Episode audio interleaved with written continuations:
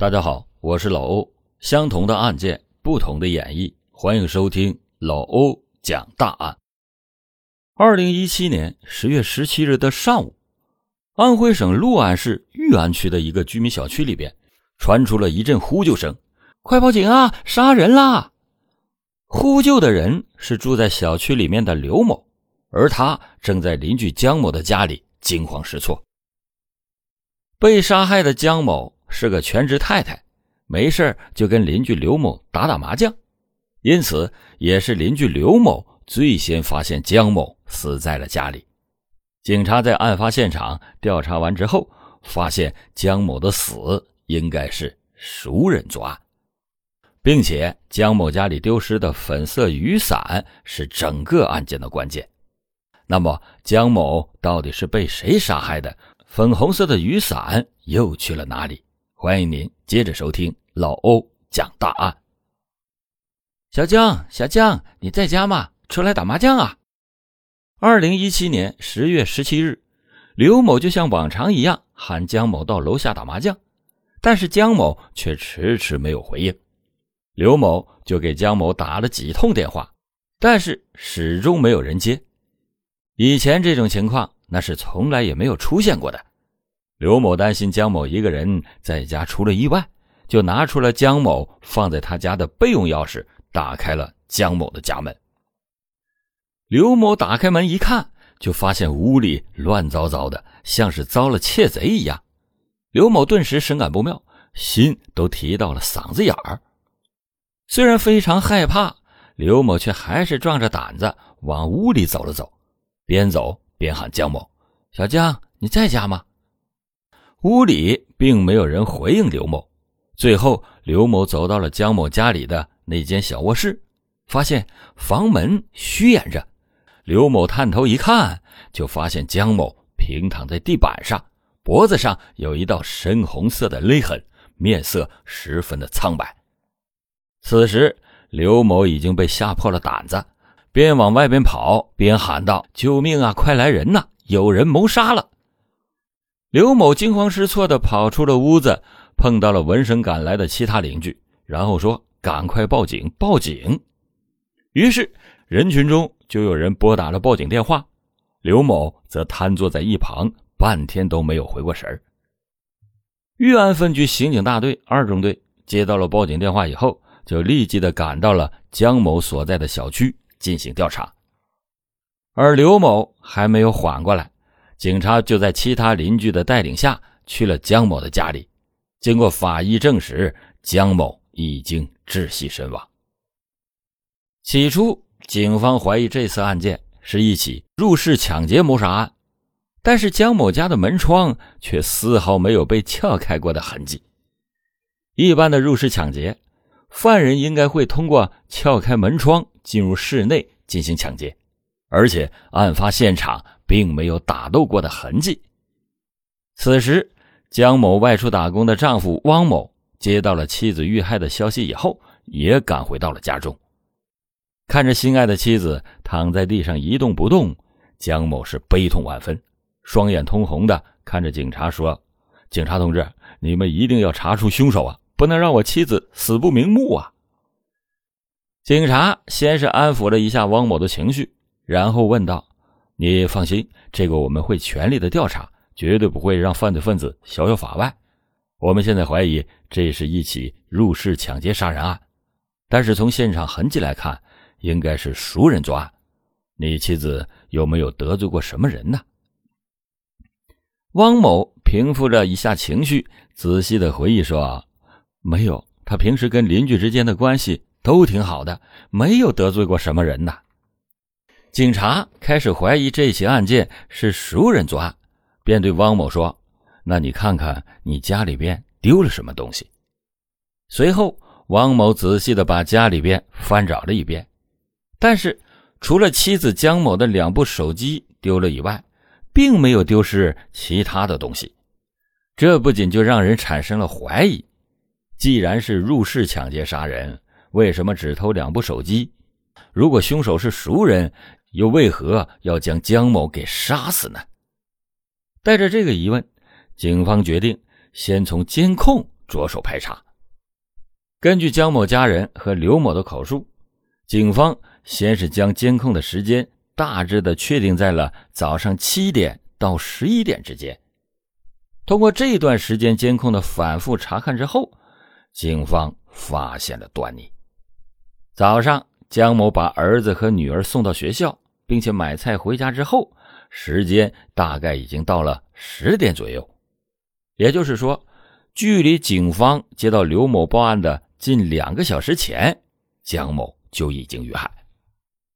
带着这个发现，警方就把监控的进度再次拉慢，生怕错过任何一个细节。在之后的时间里，小区前前后后进出了数十人，这里边有抱狗出门的女子，也有手里提着菜的老太太。乍一看，并没有特别的异常，但就在这时。一个人引起了他们的注意。画面中有一个穿雨衣的男子，在进入电梯以后，反复的搓着自己的手，并且似乎在有意无意的躲着摄像头。这个情况是在前边众人中所没有的。随后，警方锁定了这个人，发现他所去的楼层正是江某家所在的十六楼。难道？这个人就是他们要找的犯罪嫌疑人吗？随着监控画面的显示，男子在敲开江某的家以后再也没有出来。这个重大的发现让警方一下子警觉了起来。为了把这个男子找到，警方再次的调取了小区门口以及其他地方的监控，通过对男子可能出现时间的推断，以及对他逃跑的路线的预测。终于找到了这个手拿粉红色雨伞的男子。对于这个关键信息，警方十分的激动，他们当即的开车前往汪某家。刚进门就问：“你们家里边有没有粉红色的雨伞？”汪某虽然感到很疑惑，但还是配合了警方的调查，声音沙哑的说：“是有一把，那是我妻子生前最喜欢的一把。”警察听到了汪某肯定的回答，就更加确定了心中的猜测，于是就让他看看家里还有没有。汪某在家里一顿搜索，也没有找到妻子平时用的那把粉红色的雨伞，就对警察说：“没有，怎么回事啊？”警察见汪某没有找到雨伞，就拿出了监控录像的截图，递给了汪某：“你看看，是不是这把？”汪某看了截图以后，激动地说：“啊，就是这把呀！那你有没有认识这样的一个朋友呢？”汪某盯着手机上的屏幕，沉默了许久，认真的摇了摇头。警察同志，是不是就是这个人杀害了我的妻子啊？一下子意识过来的汪某，紧紧的拉着警察的手，情绪激动的喊着。警方收起了照片，对汪某说。当前还不能确定就是他害死了你的妻子，但是这个男人确实进到了你的家里。听到这话，汪某情绪激动了起来，拉着警察说道：“警察同志，一定要抓住他，为我妻子报仇啊！”说着，汪某情不自禁的就哭了起来，边哭还边大喊：“他说不行，我就要自己去找，我要亲手杀了那个男人。”警察见汪某的情绪越来越激动，就安抚说：“啊，你放心，你要相信我们，一定会把犯人抓捕归案的。他呢，也终将受到惩罚。你可不能干傻事还有两个孩子需要你照顾呢。”随后，汪某逐渐平静了下来，警察则继续的寻找线索，又调查了小区附近几个路段的监控录像，最终找到了那个可疑男子和他的车。一辆黑色的尼桑轿车正是嫌疑男子的车。当天早上，男子就把车开到了江某小区的附近。最后，警方通过车牌号查找到了尼桑轿车的主人，车主是已经六十岁的王某。这下让警察们都犯了难。这个王某压根儿跟江某扯不上关系，他为什么要去江某家里边杀害江某呢？难道王某当天是把车借给了别人？为了搞清楚真相，警方第一时间就把王某控制住，并且带回到了警局审问。你认识江某吗？认识。你知道他被人杀了吗？知道，是我杀的。这还没问两句，王某就直接承认了是自己杀害了江某，这让警察们大吃一惊。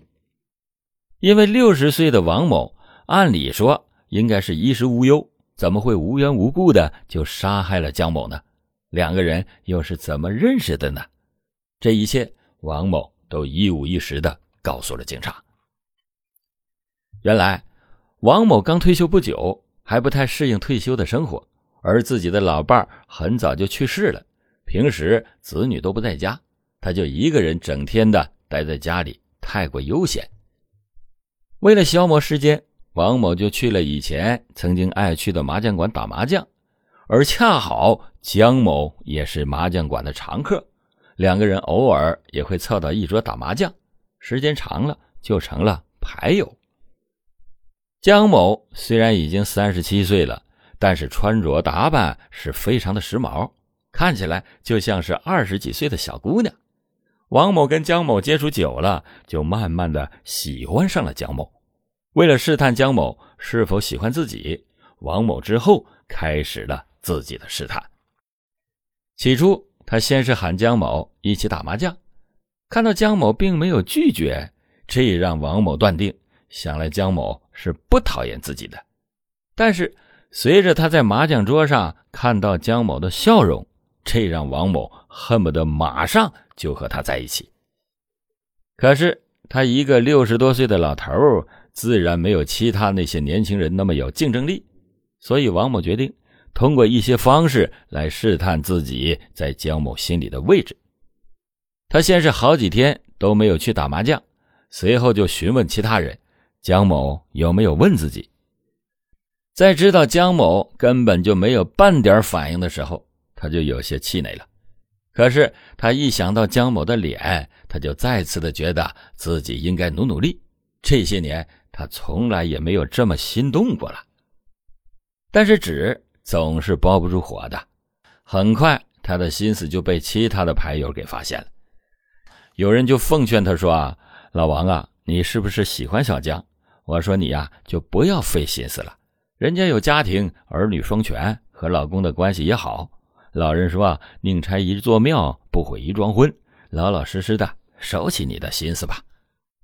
可是此时的王某哪里肯呢？在他看来，江某可能对自己有意思的。如果自己不争取，那就什么都没有。他才管不了那么多呢。在此之后。王某时常的给江某发红包，有时候为了博取江某的好感，王某又通过搜索相关的女性追求知识，妄图通过一些方式确认江某到底喜不喜欢自己。可是，相较于王某那么多的心思，江某这边却十分的简单。在江某看来，王某不过是一个热情的朋友，所以并没有拒绝。回家的时候还会和丈夫说道说道，却不成想王某心中实际上是心怀鬼胎。随着王某觉得时间逐渐成熟，他开始多次的向江某明里暗里的表露自己的爱意。可是江某本身就有一个幸福的家庭，哪会喜欢一个老头呢？所以就明确的拒绝了。这让恼羞成怒的王某感觉自己受到了欺骗。为了报复江某，他此后对他的家庭住址以及平时的活动进行了一系列的调查。但是他心里还有一个想法，就是在动手之前，他还是想要和江某谈一次。如果他愿意和自己在一起，他就放过他。十月十七号这天，王某按照计划开车出门了。为了掩盖自己，他特意的穿上了雨衣，并且挑了江某送孩子回来的时间。在进入江某家以后，王某开口说：“小江啊，你看我一个人孤孤单单的，手里还算是有点钱，你就和我好吧。”但是在王某的话音刚落，江某就立刻的拒绝了他，并且要把他撵出自己的家里。却不成想，恼羞成怒的王某猛然的跳了起来，掐住了他的脖子，活活的把他给掐死了。随后，为了掩盖自己的罪行，又把粉色雨伞拿走，以此混淆视听。但是他没有想到的是，警方正是通过这把粉红色雨伞找到了他。面对王某所说的话，警察感到匪夷所思。